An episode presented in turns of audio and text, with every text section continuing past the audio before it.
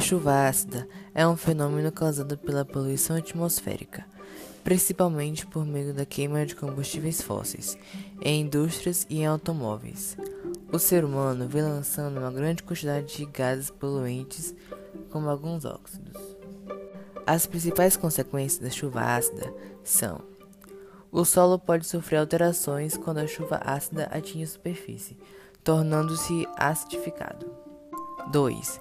A contaminação do solo pode provocar também a contaminação de cursos d'água, como rios e lagos, e também de reservas subterrâneas de água. 3.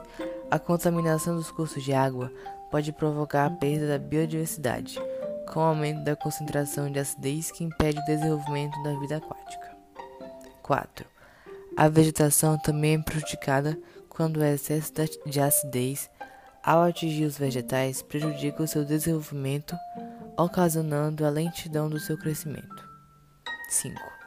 A acidez provoca o rompimento da superfície das folhas das árvores, causando empobrecimento nutricional. E 6 e último, as plantas podem tornar-se suscetíveis à ocorrência de pragas e doenças. A chuva ácida é a precipitação onde há a presença de ácido sulfúrico nítrico e nitroso, resultantes de alguma reação química que ocorre na atmosfera. É... Todas as chuvas são ácidas, mesmo em ambientes sem poluição. Porém, as chuvas tornam-se um problema ambiental quando o seu pH é abaixo de 4,5. Ah, a formação de uma chuva ácida começa pela liberação de gases na atmosfera. É, os gases combinam-se com as gotas de água e formam-se as gotas ácidas. Depois do processo, elas caem onde ocorre a chuva ácida. As maiorias das consequências da chuva ácida é a destruição da vegetação e a acidificação dos solos. O dióxido de carbono, o CO2, existente na atmosfera já torna a chuva levemente ácida, mesmo em condições naturais. O pH natural da água é 7 e quando o equilíbrio com CO2 atmosférico é 5,6, pouco ácido. Os óxidos de enxofre e nitrogênio são os principais componentes da chuva ácida. Esses compostos são liberados na atmosfera através das queimas de combustíveis fósseis. Ao reagirem com as gotas d'água, é, formam o ácido sulfúrico e o ácido nítrico, HNO3, e o H2SO4. Esses dois atos provocam o aumento da acidez na água da chuva.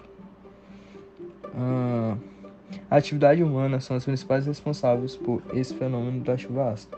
Como vimos, a liberação de gases em decorrência do uso de combustível fóssil é a principal responsável pela formação da chuva ácida. Assim são resultados do uso de combustível fóssil nos transportes, nas, nas termoelétricas, nas indústrias e outras formas de combustão. Ah, eles também são formados por causas naturais, como a liberação de gases durante a erupção de um vulcão. As consequências são é, os poluentes levados pela corrente de ar pode afetar na respiração. É, um, um, exemplo disso é na Escandinávia, onde as chuvas ácidas são causadas pelas indústrias da Alemanha, França e Reino Unido. Para a natureza, as consequências da chuva ácida são a destruição da cobertura vegetal e a acidificação dos solos, como eu já falei, além das águas dos rios e mares ficarem poluídas. Um exemplo da cons cons consequência da chuva ácida foi observado no Brasil.